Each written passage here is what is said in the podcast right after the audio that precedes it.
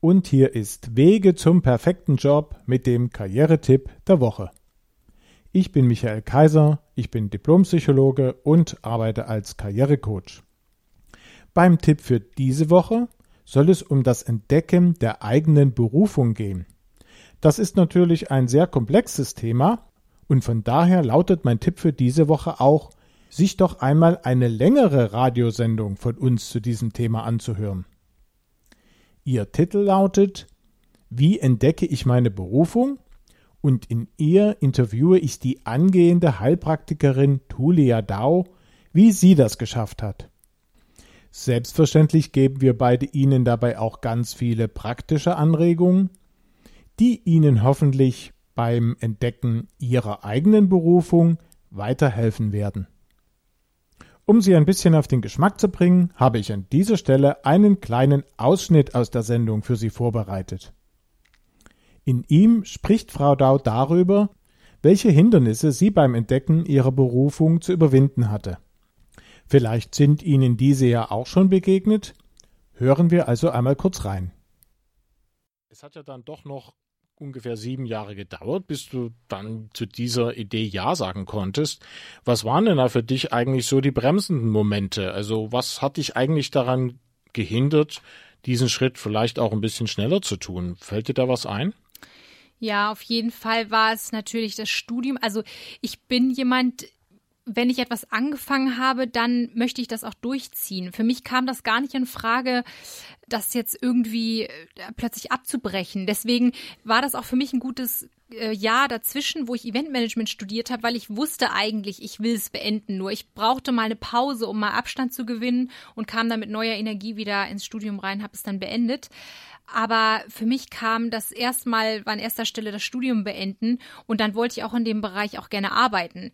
Und deswegen war das für mich, und abgesehen davon, dass es auch eben komplett anderes Thema ist, ja, kam das für mich einfach gar nicht in Frage. Also ich habe dann da nicht weiter drüber nachgedacht. Und dann natürlich ist das soziale Umfeld eine Riesenkomponente, die Freunde, die Familie, also die einen ja, wo man, wo man, wo man sich irgendwie dran orientiert. Also gerade die Freunde im gleichen Alter, die sind dann so dann da unterfragt. Also ich habe nicht mit Anfang Mitte 20 so richtig hinterfragt, ob ich das richtig mache oder nicht, sondern ich dachte, das macht ja jeder und jede und deswegen macht man das halt so. Also mit dem mit dem Strom mitgegangen und ja, also eben orientiert am sozialen Umfeld. Dann natürlich auch der Vergleich mit den anderen. Also ja, jetzt hat, hat der das gemacht oder die, jetzt muss ich das natürlich auch machen.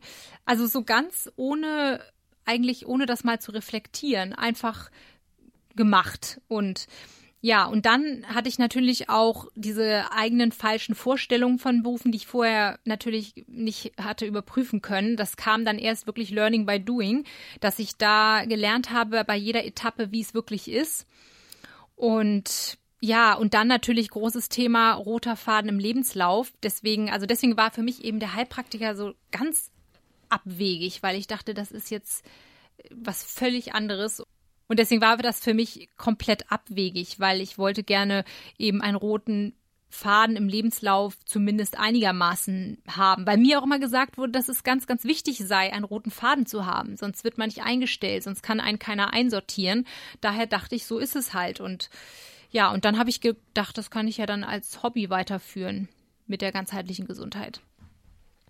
Hm, also da scheinen also eine ganze Menge Fallen auf dem Weg zur eigenen Berufung zu lauern, entnehme ich jetzt auch deiner Beschreibung und meine Erfahrung mit Klienten ist äh, ganz genauso.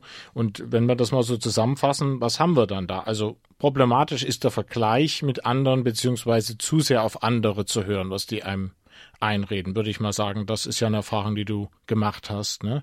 Ja, genau. Und genau. Und dann auch dieser Glaubenssatz, was fertig machen zu müssen, der kommt ja meistens auch nicht aus einem selber, sondern der kommt ja auch eher ja von Eltern oder von der Gesellschaft.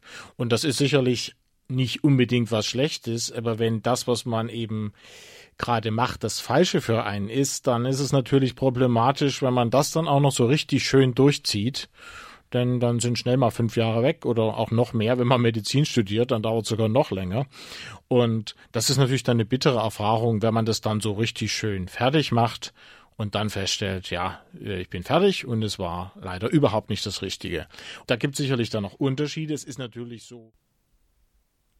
Ja, das war der Ausschnitt aus der Radiosendung Wie entdecke ich meine Berufung? Und ich hoffe, Sie sind jetzt neugierig geworden, sich die ganze Sendung anzuhören. Das können Sie ganz einfach, indem Sie auf meine Website gehen, die Sie im Internet unter der Adresse www.michael-kaiser.de aufrufen können. Dort finden Sie übrigens auch alle anderen Beiträge unserer Sendereihe.